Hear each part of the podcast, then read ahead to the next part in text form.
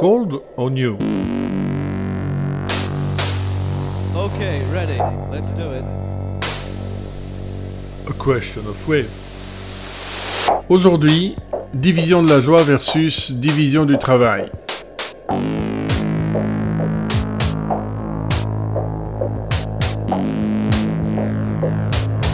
Une capsule musicale proposée par Bernard Winken.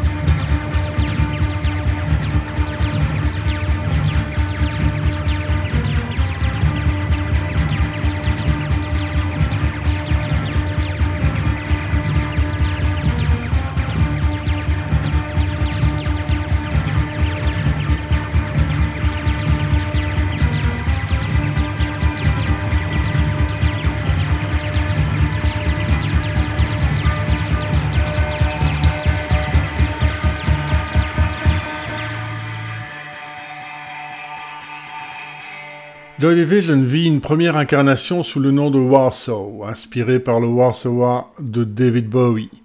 Versant hard rock d'une inspiration punk au tempo encore rapide, né autour du guitariste Bernard Summer et du bassiste Peter Hook. Les deux se connaissent par leur fréquentation commune de la Salford Grammar School.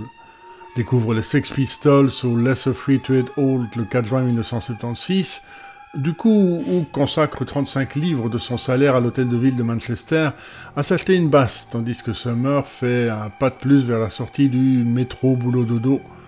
Il exerce alors son coup de crayon au studio d'animation Cosgrove All Films. Avant de les revoir le 20 juillet et d'y rencontrer Ian Curtis, qui lui travaille dans l'administration publique après avoir abandonné King's School et sa bourse, et porte ce jour-là une veste de travail sur laquelle est inscrit le mot Hate, Anne qui impressionne les deux autres. On a débuté avec Insight et voici New Dawn Fates.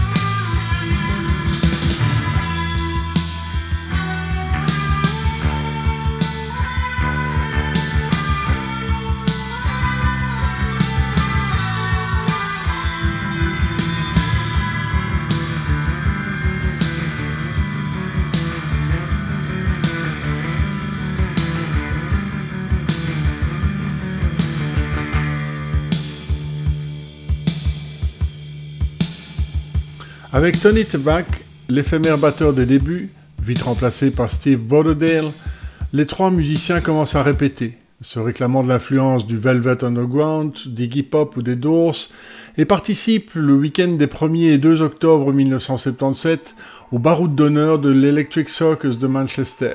Salle aux toilettes puantes qui éveille la ville aux nouvelles scènes musicales dès avril en programmant, d'abord de façon confidentielle, les Sex Pistols ou les Buzzcocks, avant d'attirer une faune plus nombreuse et bigarrée pour des affiches hebdomadaires où on retrouve tout ce qui compte en matière de New Wave. D'Ultravox ou 999 aux Américains Talking Heads et les Ramones, jusqu'à ce que le mouvement prenne assez d'ampleur pour que les groupes populaires augmentent leur cachet et que l'état de délabrement des lieux éveille la suspicion de l'administration chargée de la sécurité. Virgin édite pour l'occasion un album souvenir nommé Short Circuits, où l'on retrouve aussi The Fall, John Cooper Clarke ou The Drones. Voici Wilderness.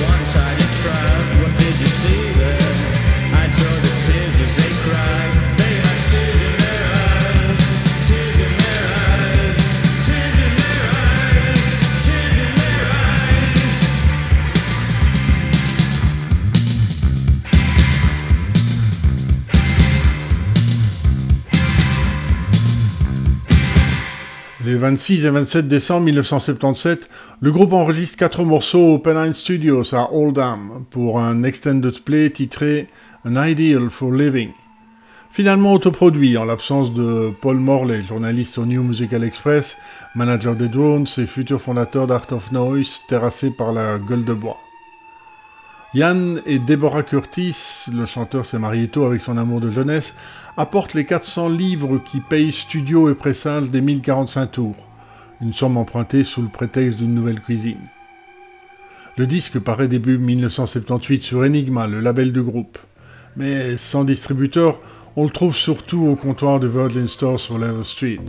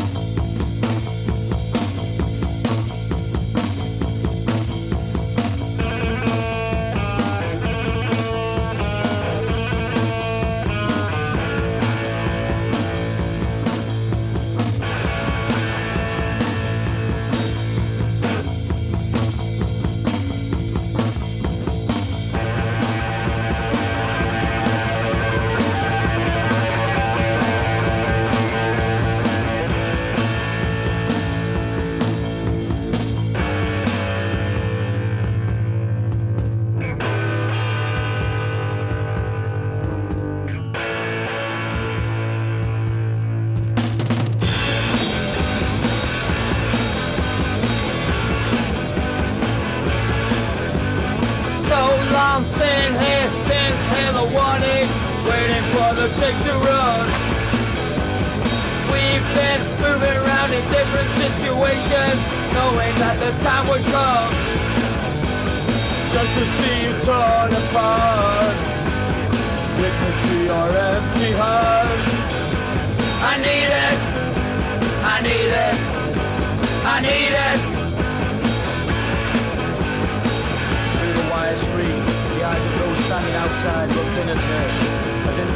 Some rare creature in a zoo.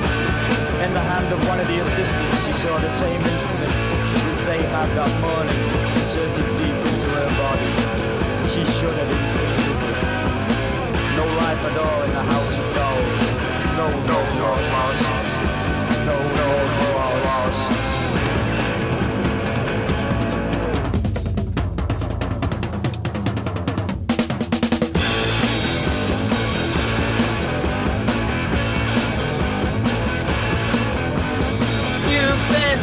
Seeing things that doctors not in learning, hoping that the truth will pass.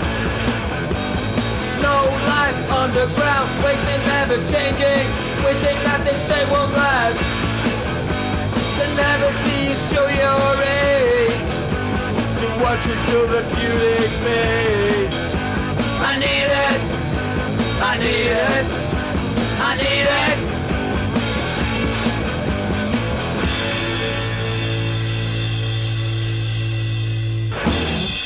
Juste avant l'entrée en studio, Warsaw change de nom, refusant la possible confusion avec le groupe londonien Warsaw Pact, qui joue à la même affiche que The Clash ou The Damned, et fait grand bruit avec son album Needle Time, enregistré live au studio Trident directement sur acétate, sans bandmaster, ni overdub, ni mixage. Pressé, emballé et expédié la nuit même pour être proposé dans les magasins dès le lendemain matin. Inspiré, lui, de la division de la joie décrite dans le roman La maison de filles de Katzetnik 135-633, le nom de plume de Yehil de Nur, en référence au numéro de déporté tatoué sur son bras par les nazis, réserve sexuelle de femmes à soldats dans les camps de concentration, Joy Division s'entend en contraste avec la Labor Division, la division du travail, où aboutissent celles jugées impropres à l'apaisement des sens. Ian Curtis lit un extrait du livre dans No Love Lost, un des quatre morceaux du EP.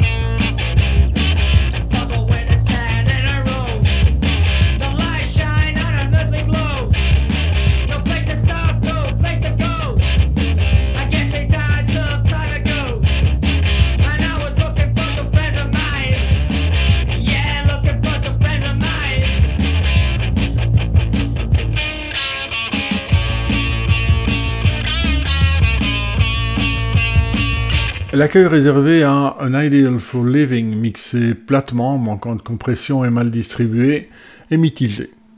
Dans la New Manchester Review, Joy Division est décrit comme manquant de flair et plus proche d'un groupe de heavy metal légèrement aventureux qu'autre chose.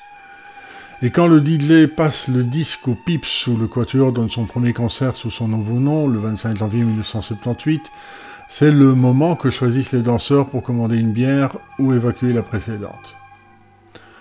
Le découragement menace, comme en témoigne Peter Hook. Nous en avions marre, c'était comme escalader l'Everest sans chaussures.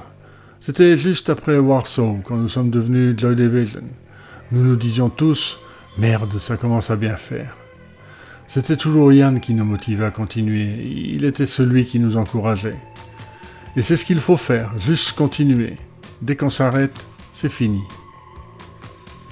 Mais avec le nouveau batteur Stephen Morris, lui aussi un ex de King School, renvoyé pour s'être drogué au sirop antitussif, fan de Jackie Liebezeit, la frappe métronomique de Cannes, Joy Division entre au studio Arrow à Manchester pour enregistrer un album, à l'initiative de Richard Searling de RCA, qui propose un cover du classique Keep On Keeping On, que le groupe transforme en Interzone qu'on vient d'entendre. À quoi il ajoute 11 autres titres, dont les balls de Shadowplay qu'on va entendre. Mais les musiciens sont mécontents du résultat et de l'idée du producteur John Anderson d'ajouter du synthétiseur sur certains morceaux. Et l'album ne sort pas.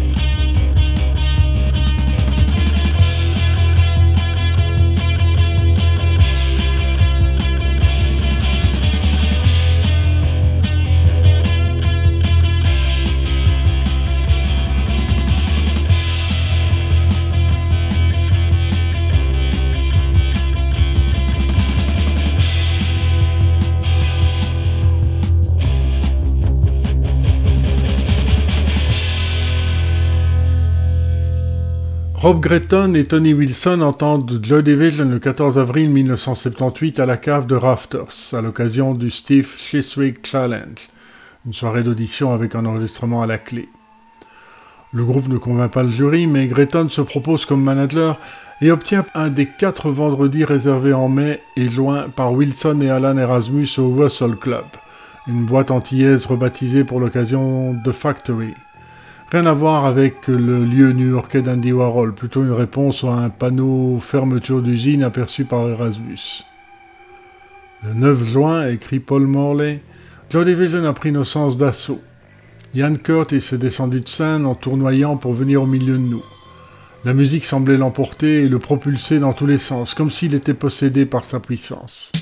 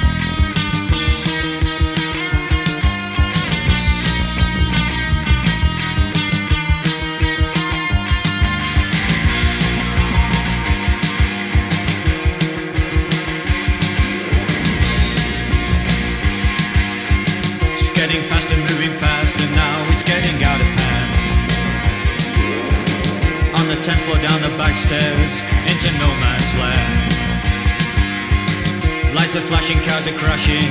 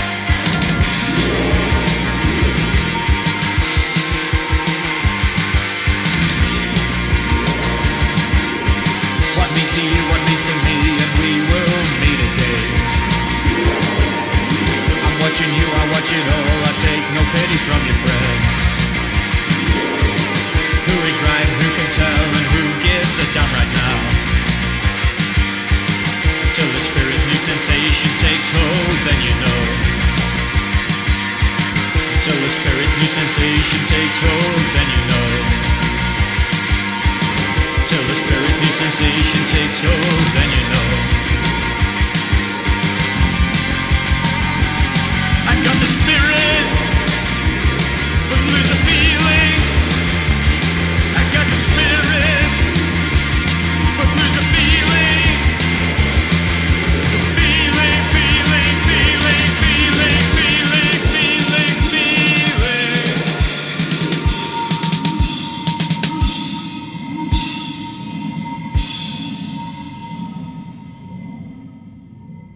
Le chanteur a un rôle central, comme l'explique Bernard Sumner. Nous ne parlions jamais de musique, nous comprenions quelque chose que nous n'avions pas besoin d'exprimer par la parole. Nous pensions que parler de musique bloquait cette inspiration. Euh, de même, nous ne parlions jamais des paroles de Yann ni de sa prestation. Il n'écrivait pas de musique, mais il était très doué pour l'orchestration. J'arrangeais le morceau et nous écrivions la musique ensemble, mais c'était Yann qui nous donnait la direction. Je suis plus dans la rythmique et les accords, et qui était dans la mélodie. Steve suivait le rythme du groupe, ce qui nous donnait notre touche propre. En concert, nous suivions la façon dont Yann dansait, on jouait par rapport à lui, visuellement. Après Disorder, voici Day of the Lords.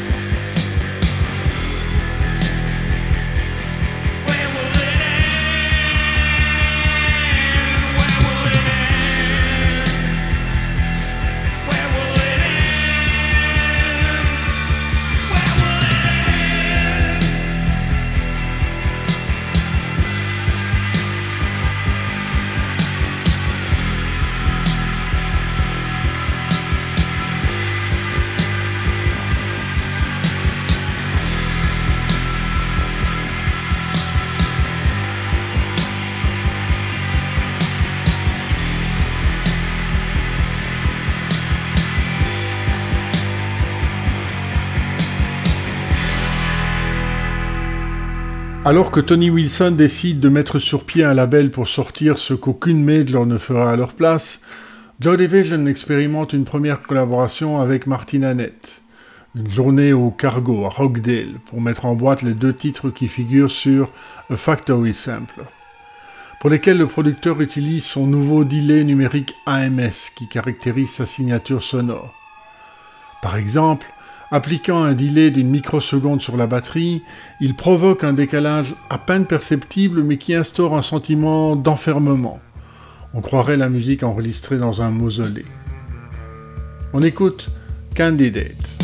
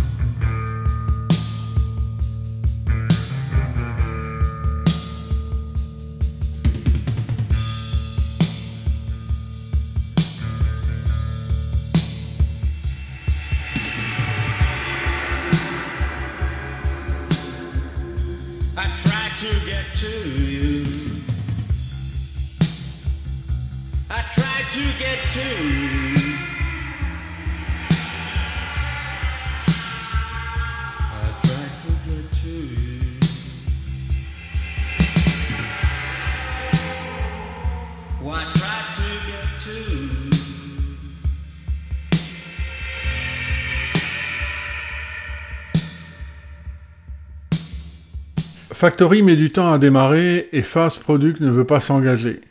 Alors Rob Gretton approche Martin Rushent, patron du petit label Genetic, une dépendance de Radar Records, lui-même filiale de Warner, qui s'achète ainsi une image virginale auprès d'un public jeune, rétif aux majors.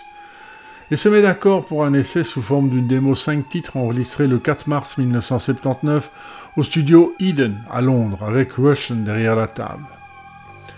Le résultat est bon, mais un conflit interne chez Warner change la donne et Gretton refuse le contrat de 40 000 livres, préférant la liberté d'un label local, fut-il en construction. Ce que Ian Curtis confirme. Personne ne nous impose de restrictions, pas plus qu'à notre musique, ni même en ce qui concerne le visuel ou la promotion. Bon, il y a des groupes qui reçoivent des avances énormes, des, des prêts en fait, mais comment les dépensent-ils Qu'est-ce que cet argent va permettre? Va-t-il rendre leur musique meilleure?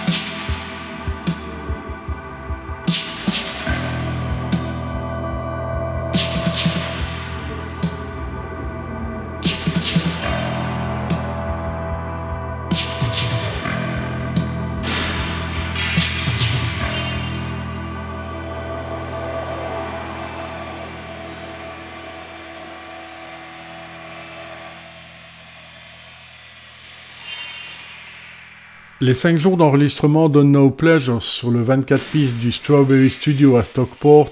Réservent quelques surprises quant aux méthodes singulières de Martin Annette.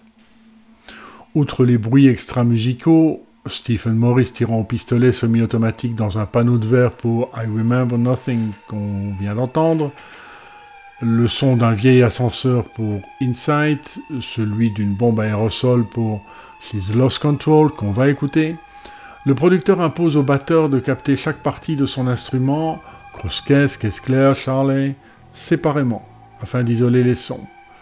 Alors que la manière naturelle de jouer de la batterie, c'est d'utiliser tous les éléments en même temps. Du coup, pour faire les parties qui n'enregistraient pas, je tapais sur mes jambes, et à la fin, elles étaient couvertes de bleu. Horaire décalé, isolement, Annette a la sociabilité d'un accro aux drogues. Il mixe au milieu de la nuit, quand le cerveau est le plus créatif, s'endort sous la console, puis impose soudainement ses consignes quand il émerge. Fait démonter la batterie sous prétexte de bruit parasite, pousse la climatisation à fond pour éloigner les musiciens après leur prise.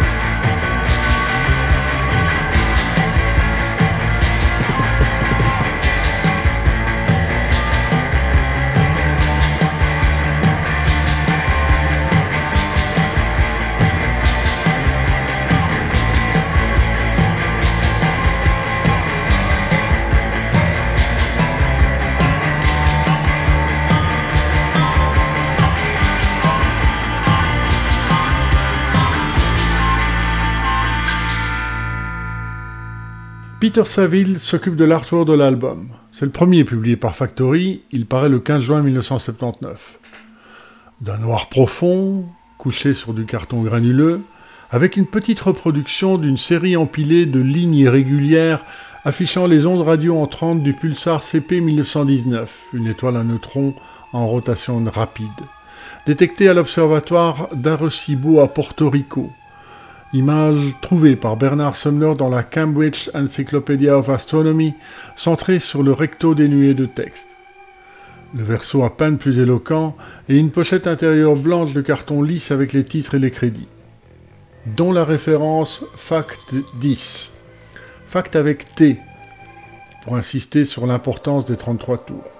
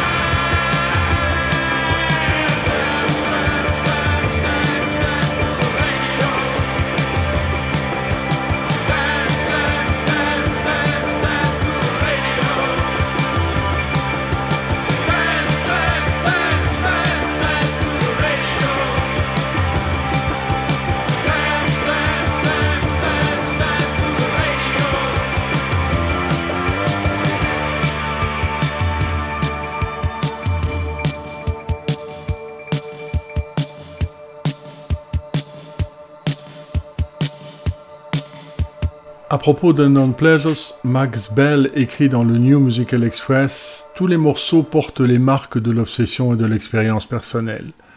C'est rigide, provoquant jusqu'à en être angoissant. Curtis interprète ses lignes vocales avec un détachement dramatique. Ce sont des demi-mélopées, des monologues factuels dont il fait ressortir le sens par giclée. Le producteur Martin Annette distord les conceptions traditionnelles du niveau sonore, de l'équilibre et de l'attaque.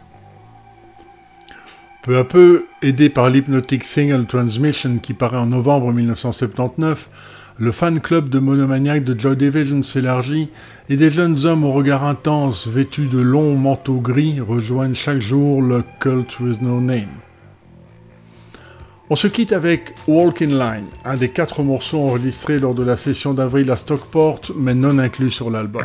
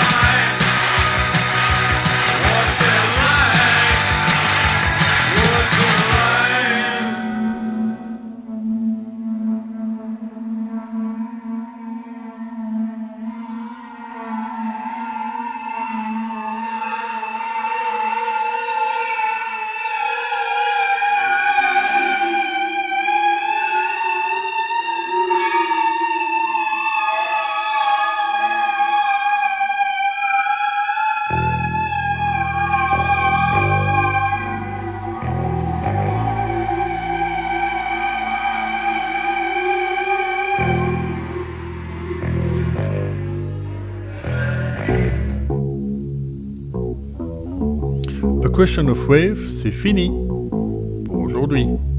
Dans un mois, Mix Up de Cabaret Voltaire.